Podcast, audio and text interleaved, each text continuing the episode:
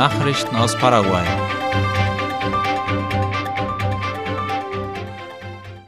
Für die Pilcomayo-Zone liegt noch keine Überschwemmungswarnung vor. Der Vorsitzende der paraguayischen Pilcomayo-Kommission, Arturo Niethammer, erklärte gegenüber Radio ZB30, dass eine Warnstufe für Argentinien und Bolivien vorliegen würde. Für das paraguayische Einzugsgebiet müsse der Wasserstand aber eine Höhe von 6,5 Metern erreichen. Dann erst würde die Alarmstufe gelb ausgerufen, so Niethammer.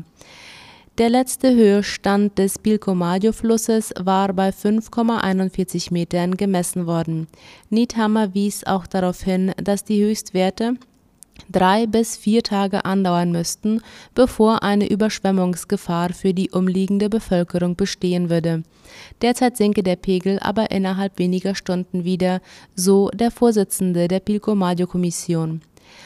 Ein Vorteil, den Paraguay in diesem Jahr hat, ist die Funktionstüchtigkeit der Kanäle, in denen das Wasser gut bis in die Zone von General Diaz gelangt. Dadurch erreicht das Wasser die Zone innerhalb von fünf bis sechs Tagen.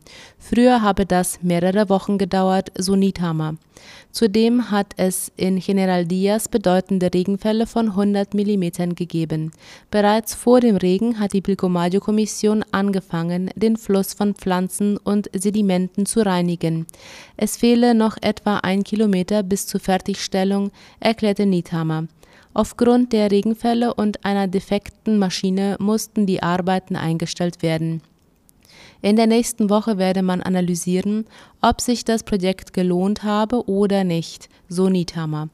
Er erwartet, dass das Wasser innerhalb von 15 Tagen die Zone des Nationalparks Tinfunque erreichen könnte. In Ciudad del Este kommt der Sicherheitsrat wieder zum Einsatz. Auf Einladung der Handels- und Dienstleistungskammer von Ciudad del Este und des Regionalbüros der Tourismusbehörde Senatur hat gestern eine Sitzung stattgefunden. Ziel war, das Problem der ständigen Betrügereien in Geschäften anzugehen sowie die Übergriffe, denen Touristen regelmäßig ausgesetzt sind. Darüber berichtet La Nation. Nach einer zweistündigen Besprechung wurde beschlossen, den Sicherheitsrat zu reaktivieren. Der setzt sich aus öffentlichen und privaten Einrichtungen zusammen. Darunter sind die Fremdverkehrpolizei, die Beschwerden von Touristen über die Betrügereien entgegennimmt, sowie die Polizeistation Nummer 1, deren Zuständigkeitsbereich das Einkaufszentrum von Ciudad del Este ist. Nächste Woche wird in einer neuen Sitzung der Sicherheitsrat eingestellt. First Lady präsentiert Nyapuake-Programm auf einem internationalen Forum in Taiwan.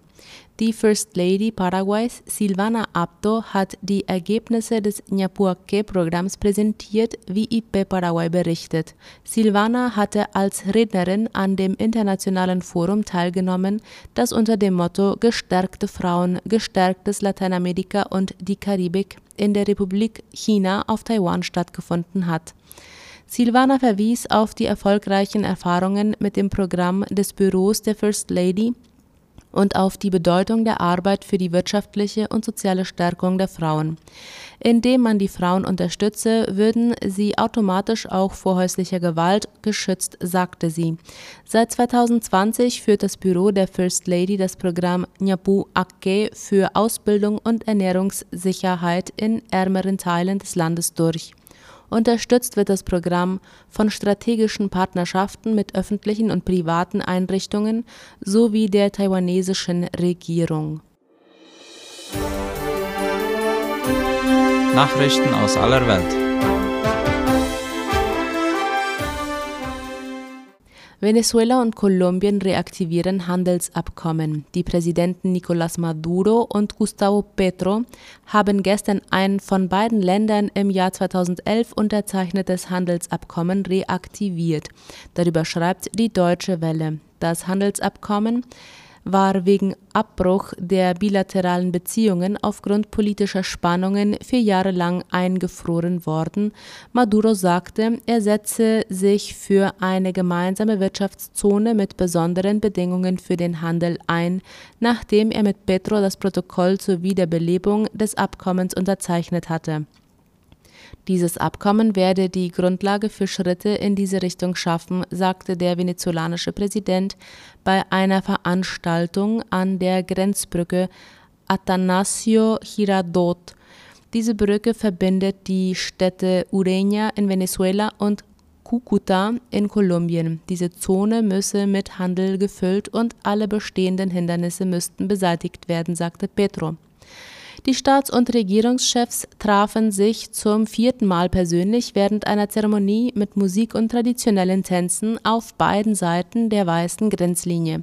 Venezuela und Kolumbien haben ihre Beziehungen wieder aufgenommen, nachdem der linke Petro im August an die Macht gekommen war und versprochen hatte, die 2200 Kilometer lange gemeinsame Grenze zu normalisieren. Die Grenze zeichnet sich durch bewaffnete Gruppen und Schmuggel aus. Die Beziehungen zwischen Kolumbien und Venezuela waren im Jahr 2019 unterbrochen worden, als die Regierung von Ivan Duque den Oppositionsführer Juan Guaido nach der Wiederwahl Maduros als amtierenden Präsidenten Venezuelas anerkannte. Das 2011 unterzeichnete Handelsabkommen folgte auf die Entscheidung des verstorbenen ehemaligen Präsidenten Hugo Chávez, Venezuela aus der Andengemeinschaft auszuschließen. Das Abkommen legte Zollpräferenzen und Kriterien für die Kontrolle der zu handelnden Produkte fest es war 2012 in Kraft getreten. Das am Donnerstag unterzeichnete Protokoll aktualisiert die Zölle und Bedingungen, sagte Maduro, obwohl keiner der beiden Politiker weitere Einzelheiten nannte. Die Grenzbrücken sind seit Ende September wieder geöffnet. Sie waren seit 2015 eingeschränkt und seit 2019 blockiert. Europäischer Gaspreis fällt unter 50 Euro. Der Preis für europäisches Erdgas geht weiter zurück, wie der ORF schreibt. Heute fiel der Preis für den richtungsweisenden Terminkontrakt zur Auslieferung in einem Monat erstmals seit gut eineinhalb Jahren unter die Marke von 50 Euro je Megawattstunde. Im Tief wurden am Vormittag 49,50 Euro markiert. Das ist der tiefste Stand seit August 2021. Infolge des russischen Krieges gegen die Ukraine waren die Erdgaspreise im vergangenen Jahr drastisch gestiegen. In der Spitze wurden Preise von mehr als 300 Euro gezahlt, nachdem Erdgas längere Zeit um die 20 Euro gekostet hatte. Die hohe Abhängigkeit von russischem Gas hatte zu einer Energiekrise geführt. Der aktuelle Preisrückgang, der sich bereits seit vergangenem Sommer vollzieht, geht vor allem auf gut gefüllte Erdgasspeicher, hohe Importe, auch von Flüssiggas und eine wetterbedingte niedrigere Nachfrage zurück. Hinzu kommen Einsparungen vor allem in der Industrie, die aus Kostengründen weniger herstellt